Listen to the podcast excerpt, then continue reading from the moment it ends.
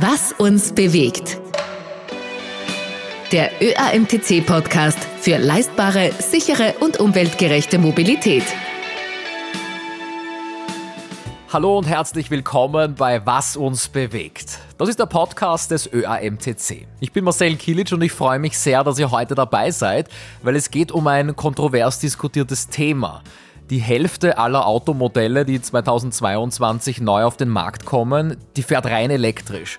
Gleichzeitig polarisieren E-Autos stark. Es gibt regelrechte Glaubenskriege am Stammtisch, auf Social Media und auch in der Politik und in der Wirtschaft. Der ÖAMTC tritt für Technologieoffenheit ein, auch hierbei was uns bewegt. Wir haben in diesem Podcast zum Beispiel schon gehört, dass Benziner und Diesel mit E-Fuels klimaneutral betrieben werden können. Wir haben auch schon über Wasserstofffahrzeuge gesprochen Heute geht es ganz konkret um E-Autos und um die Frage, welches Potenzial steckt noch in E-Auto-Batterien. Wir wollen herausfinden, was an den Argumenten der Elektroauto-Gegner dran ist, Stichwort Lebensdauer, Kapazität, auch Nachhaltigkeit, aber auch welche Chancen sich in Zukunft ergeben ist da noch Luft nach oben. Mein Gesprächspartner dazu ist Professor Dr. Maximilian Fichtner, zugeschaltet von der Universität Ulm. Er ist dort Festkörperchemiker und außerdem wissenschaftlicher Direktor einer der größten Forschungsplattformen zum Thema Batterien. Herzlich willkommen, Herr Professor Fichtner. Ja, hallo, guten Tag. Sie sind einer der angesehensten Experten für dieses Thema im gesamten deutschsprachigen Raum. Der Spiegel bezeichnet sie sogar als Batteriepapst und Papst gibt es ja bekanntlich immer nur einen, also frage ich Sie gleich zu Beginn, was werden Batterien in fünf Jahren können? Also im Augenblick, äh, was man so absehen kann in der Vorserie und äh, in der Entwicklung, es sind vor allem äh, Änderungen im Batteriedesign, die erlauben, dass mehr Speichermaterial im gleichen Gehäuse untergebracht werden wird. Und es gibt auch Veränderungen, vor allem im Minuspol, die äh, einen starken Zuwachs äh, der Speicherkapazität äh, erwarten lassen. Also in fünf Jahren haben sie möglicherweise, ich sage mal, 80 bis 100 Prozent mehr Reichweite. Mhm. Zurzeit sind Lithium-Ionen-Batterien sozusagen State of the Art in der Nutzung. Es gibt aber ganz viele andere Ansätze. Zum Beispiel Magnesium kommt 3000 Mal häufiger vor auf unserer Erde als Lithium. Dann hätten wir Natrium-Ionen, Aluminium-Ionen, Flüssigmetall-Batterien und wir wollen jetzt nicht auf alle chemischen Vor- und Nachteile eingehen, aber Ihre Einschätzung in Summe können wir damit rechnen, dass auch andere Batterieformen als Lithium-Ionen-Akkus marktreif werden und in E-Autos verbaut werden? Oder optimieren wir Lithium-Ionen-Akkus? Ich glaube schon. Ähm, die äh, Batteriechemie, die am weitesten fortgeschritten ist von diesen Alternativen, die Sie genannt haben, ist die Natrium-Ionen-Batterie. Ähm, da hat im Jahr 2021 der weltgrößte Batteriehersteller CATL in China ähm, bekannt gegeben, dass sie in die Massenproduktion einsteigen werden. Ähm, die Natrium-Ionen-Batterie hat von ihrer Leistungsfähigkeit her ein paar Nachteile gegenüber der Lithium-Ionen-Batterie. Die ist nach wie vor unangefochten. Aber äh, also sie hat eine geringere Speicherkapazität, aber sie lässt sich sehr schnell beladen, insbesondere auch bei tiefen Temperaturen. Sie hat bei tiefen Temperaturen eine deutlich höhere Speicherkapazität äh, als die Lithium-Ionen-Batterie und vor allem sie kostet nur die Hälfte, mhm. so wie es aussieht laut CATL. Und wenn das der Fall ist, dann werden ein paar Dämme brechen und man wird sich überlegen, wo die überall eingesetzt werden kann. Wenn Sie den Preis ansprechen, da würde mich auch gleich interessieren, welchen Anteil nimmt der Akku am Verkaufswert von einem Pkw ein? Also wenn der Akku günstiger wird, wie viel günstiger wird in Summe das Fahrzeug im Verhältnis? Also bisher hat man immer gesagt, so ein Drittel bis ein Viertel etwa. Ähm, also ein Akku beim ähm, Autohersteller kostet den etwa 6.000 bis 8.000 Euro. So kann man rechnen. Allerdings muss man sagen, ähm, sind die kostenstark im Wandel. Ähm, das ist auch nicht immer so bekannt, aber in den letzten zehn Jahren ist der Preis äh, für Lithium-Ionen-Akkus um 90 Prozent gesunken. Mhm. Ja. Und das ist eine, eine, gleichzeitig hat sich die Speicherkapazität verdoppelt. Ähm, das heißt, das ist eine Entwicklung, die sich auch weiter fortsetzt, ähm, die eigentlich erwarten lassen, dass so in ein, zwei Jahren Elektroautos definitiv kostengünstiger sein werden als Verbrenner. Mhm. Woher werden die innovativen Batterien in unseren Pkw in Zukunft kommen? Sind das Produkte von Elon Musk und Tesla oder kommt das Know-how aus Europa oder blicken wir da wieder in Richtung Asien, wenn es um den Preis geht? Ähm, es wird wahrscheinlich von allen diesen Orten kommen. Tesla legt natürlich vor, vor allem im Engineering Design. Die haben eine neue Zelle vorgestellt. Aber auch die Chinesen sind nicht faul und die Deutschen haben sich zum Beispiel, äh, also vom großen Zauderer in den 2000er, 2010er Jahren haben sie sich mehr oder weniger zu Musterknaben entwickelt. Äh, es sind jetzt in Deutschland neun Gigafactories äh, in Bau oder in der Planung. Ähm, das ist so viel wie in keinem anderen vergleichbaren Land auf der Welt. Der ÖAMTC ist immer im engen Austausch mit seinen Mitgliedern und es gibt immer wieder kritische Reaktionen auf Social Media äh, und auch über andere Kanäle. Wir wollen da gerne auf die häufigsten Kritikpunkte eingehen, um zu schauen, was stimmt und was stimmt nicht ganz. Viele sind skeptisch, was zum Beispiel die Lebensdauer der Batterie angeht. Also ein bisschen so wie das beim Smartphone ist. Das Handy funktioniert eigentlich einwandfrei, aber der Akku ist einfach nicht mehr zu gebrauchen. Wie schaut die Lebensdauer bei E-Autos aus? Gibt es da Ladezyklenbeschränkungen? Also ich muss, ich muss vielleicht vorweg sagen, ähm, ich kenne diese, diese Argumente auch alle, gerade aus den Diskussionen in Social Media. Und die hatten auch alle mal ihre Berechtigung, muss ich sagen. Und da muss ich mich selber ein bisschen am Schopf fassen. Ich glaube, wir haben als Wissenschaftler keinen besonderen guten Job gemacht in den letzten zehn Jahren, weil wir haben uns berauscht an den Fortschritten, haben aber gleichzeitig vielleicht das nicht äh, aktiv genug kommuniziert. Ähm, also zur Lebensdauer muss man sagen, wenn Sie heute ein Auto kaufen, dann kann das laut Konvention 2000 volle B- und Entladezyklen, bis es sogenannte End-of-Life-Kriterium erreicht hat. Das heißt, bis die Speicherkapazität auf 80 Prozent runtergefallen ist. Wenn Sie jetzt ein, ein, ein, äh, eine Batterie haben, die 500 Kilometer Reichweite bringt, dann sind es eine Million Kilometer. Ähm, das ist ganz ordentlich. Ähm, also ich muss sagen, die, ähm, die Lebensdauer ist, glaube ich, heutzutage kein Thema mehr. Ähm, es ist im Gegenteil so, dass gerade Flotten, die jetzt äh, sagen wir, 150 bis 200.000 Kilometer Fahrleistung haben pro Jahr, äh, pro Fahrzeug, die setzen sehr, sehr stark auf Elektro, weil die Dinge einfach mittlerweile deutlich länger halten als Verbrenner. Und Stichwort Ersatzteilgarantie, das heißt, ich bekomme in fünf oder sechs oder sieben Jahren dann auch sicher noch einen Ersatzakku oder ist das wie bei einem alten Handy, wo ich dann irgendwo über Ebay schauen muss, ob, ob es da irgendwo ein Ersatzteil noch gibt? Naja, letzten Endes ist die Frage, ähm, was ist das für ein Format? Ähm, ich bin mir jetzt nicht sicher, dass Sie in fünf Jahren noch ganz genau den gleichen Akku kriegen, aber Sie kriegen äh, mit Sicherheit einen Akku, der genau an die Stelle des alten passt, der vielleicht ein bisschen mehr kann, äh, weil man die alte Batteriechemie nicht mehr weiterführt. Aber das ist ja kein Nachteil für Sie. Wir sprechen von 2.000 bis 3.000 Ladezyklen, die in Zukunft möglich sein werden mit einer Batterie, bevor ich einen Ersatzteil habe. Was gibt es da zu sagen, was die Dauer des Ladevorgangs angeht? Wenn ich einen herkömmlichen Benzin- oder Dieselmotor tanken will oder vielleicht auch ein Wasserstofffahrzeug sogar, dann ist das in ein paar Minuten in einer Klopause erledigt. Aber ein E-Auto-Akku braucht ja doch einfach länger. Also ich will mal so sagen, wenn Sie, äh, das kommt darauf an, wo Sie laden ja, und wie groß der Akku ist. Ähm, wenn Sie das äh, zu Hause über Nacht machen, haben Sie praktisch Null Ladezeit, weil da stecken Sie einfach einen Stecker rein und nächsten Morgen fahren Sie los. Da müssen Sie überhaupt nicht warten. Im Augenblick ja, äh, können Sie so 300, 400 Kilometer in 20 Minuten aufladen. Aber wie gesagt, es hängt auch ein bisschen von, von dem Ladesystem ab. Die Batterien selber die sind eigentlich mittlerweile so gut wie alle schnellladefähig. Also daran liegt es nicht. Es ist eher die Frage, äh, kann, kann die Ladesäule das tatsächlich übertragen. Wir sprechen da von den Spannungswerten immer von 400 Volt oder 800 Volt. Wie genau. gut oder schlecht ist denn das Schnellladen? Ich glaube, da kommt auch viel Halbwissen eben aus der Smartphone-Ecke, wo man sagt, äh, den Akku nicht laden, bevor das Handy nicht leer ist. Und äh, das war früher und jetzt sagt man irgendwie, man soll ihn auch gar nicht voll laden. Äh, wie ist das beim Schnellladen beim Auto? Kann ich da was kaputt machen? Also das war, das war alles mal richtig. Ja. Äh, die Bedenken sind, sind ernst zu nehmen gewesen, wie man sagen, vor zehn Jahren. Ja.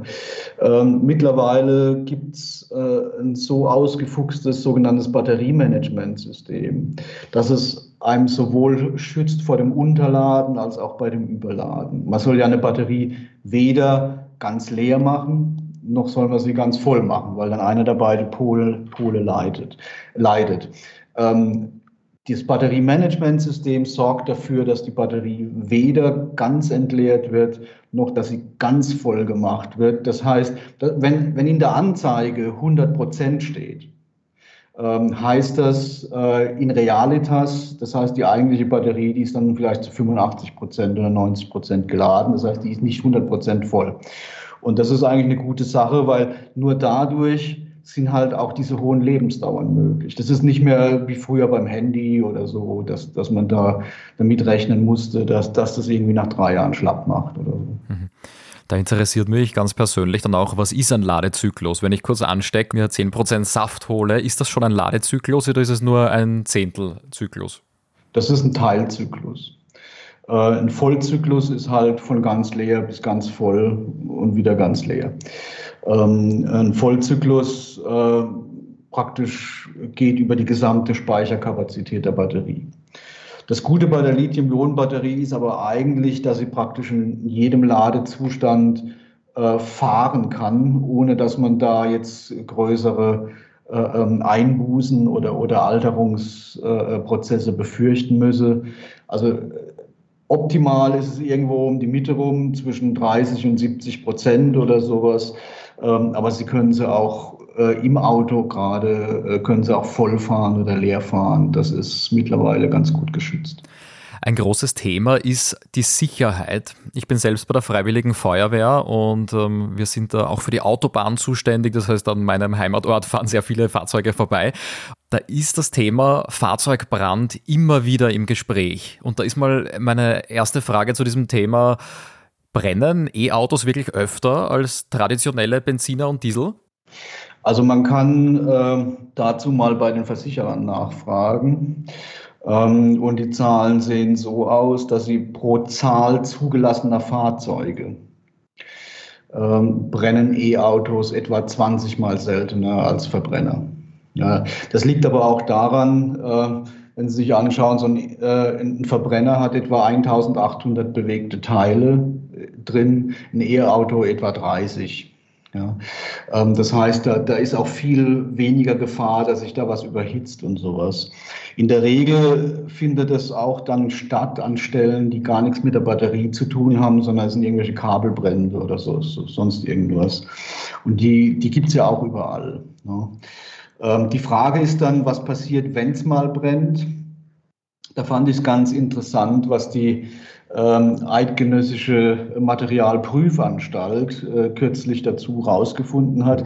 Ähm, die wollen, das ist sicher für Österreich auch interessant, die wollten rausfinden, ob so ein E-Autobrand potenziell gefährlich in einem Tunnel ist. Ne? Ob das denn die, die, die Tunnelstruktur beschädigt. Und dann haben sie halt so ein E-Auto größeren Tesla in Brand gesetzt im Vergleich zu einem äh, Verbrenner. Und was rauskam, war, dass die Brandlast, die sogenannte, die ist sehr ähnlich.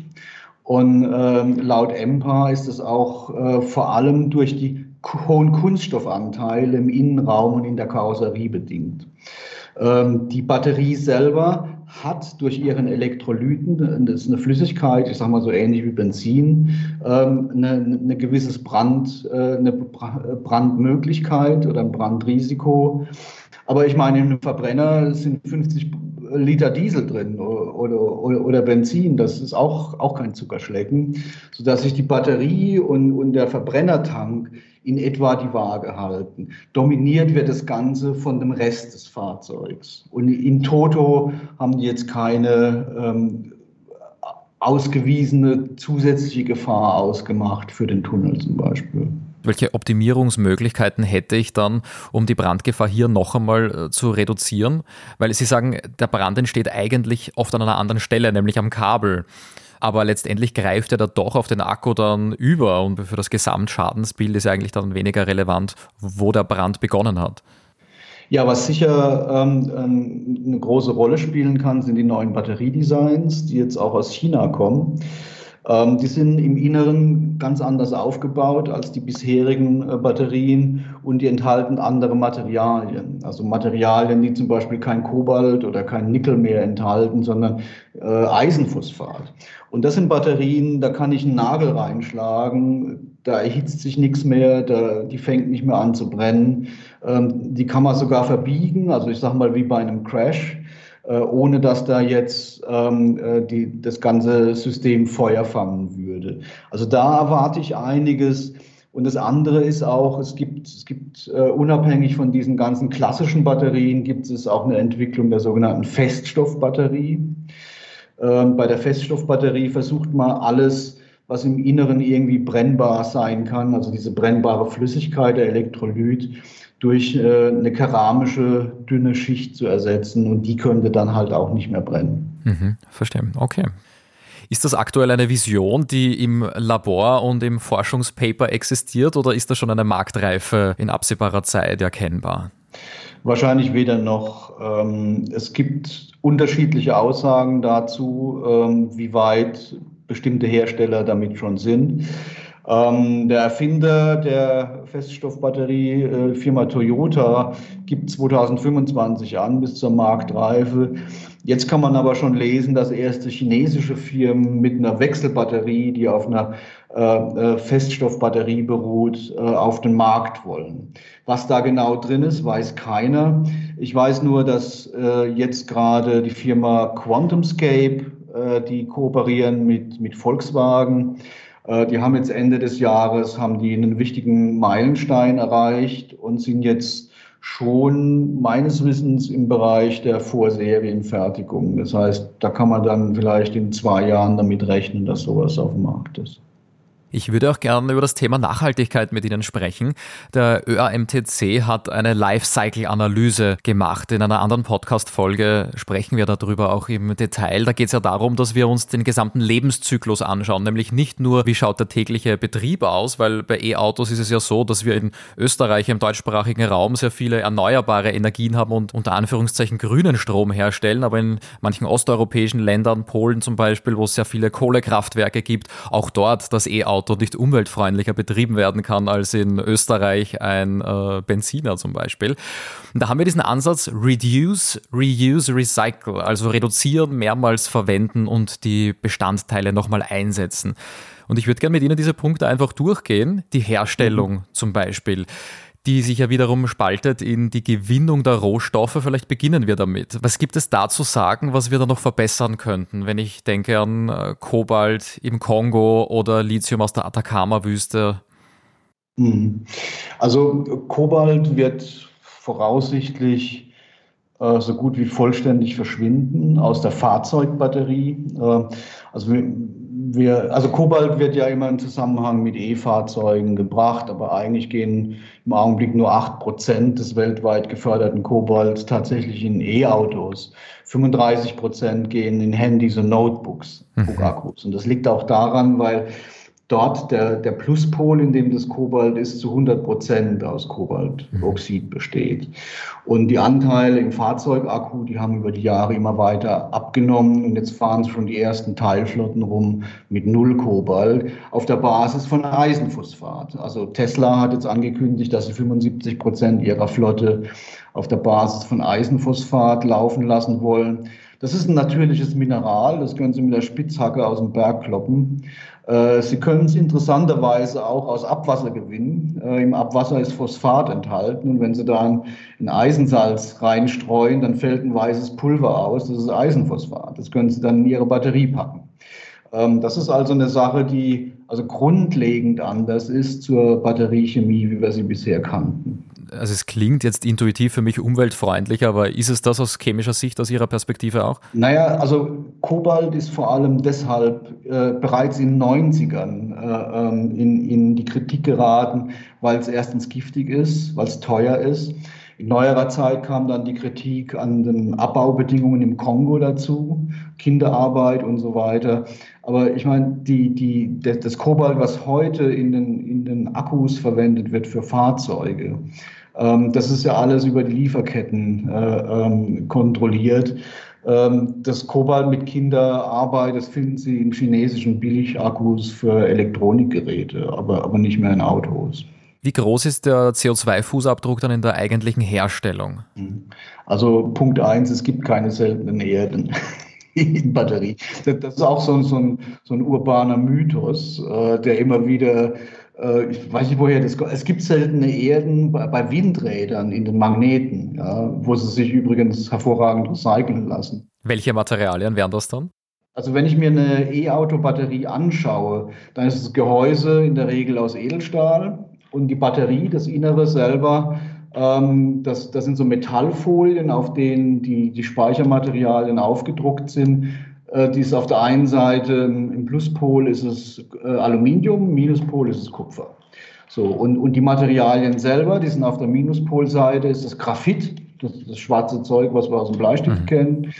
Äh, und auf der Pluspolseite ist es ein Oxid, eine Oxidmischung ähm, aus Nickel, Mangan und ein bisschen Kobalt. Dann fehlt uns jetzt noch das Thema Reuse oder eben Recycling. Also was passiert mit dem Akku, wenn das E-Auto ausgedient hat? Ja, ähm, also im Augenblick ähm, sieht es so aus, es gibt klassische Recyclingverfahren, wie zum Beispiel äh, in Belgien von der Firma Umicore das gemacht wird. Also da kann man, die haben eine, eine Kapazität von 50.000 Tonnen pro Jahr.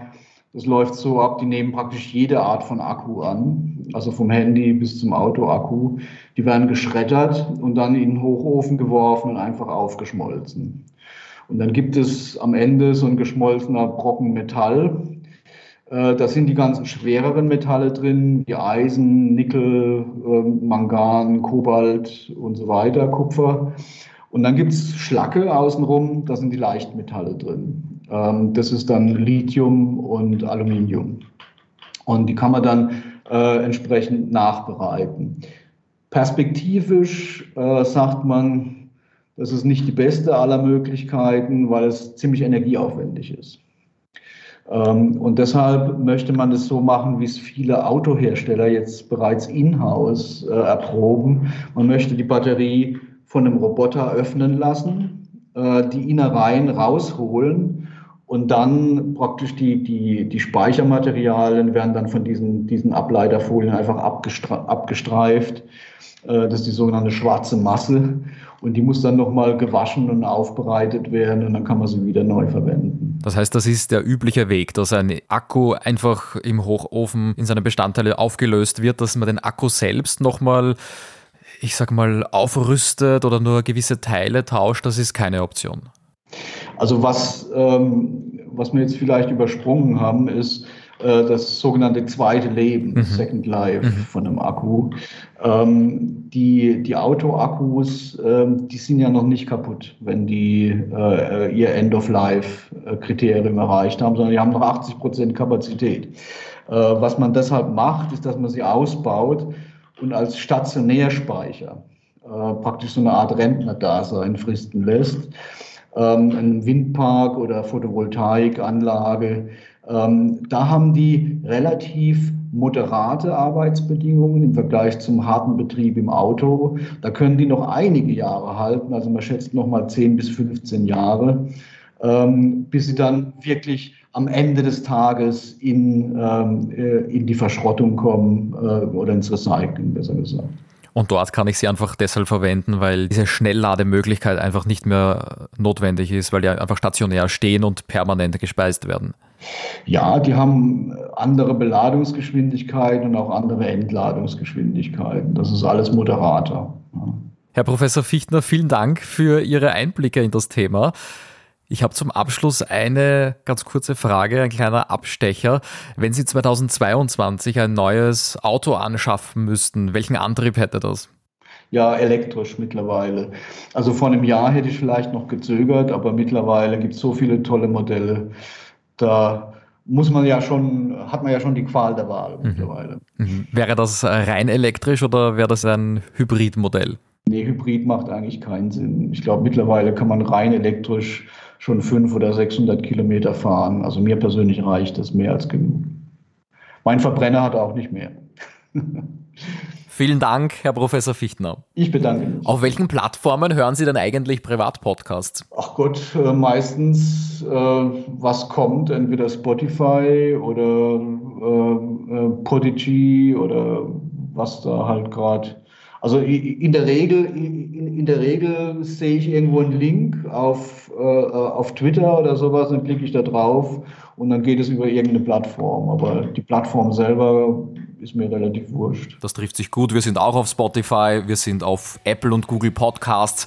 Und wenn Sie einfach auf einen Link ohne App klicken wollen, dann hören Sie uns auf www.oeamtc.at slash podcast. Wunderbar. Vielen Dank auch an euch, dass ihr dabei wart. Wir hören uns wieder in zwei Wochen hier bei Was uns bewegt.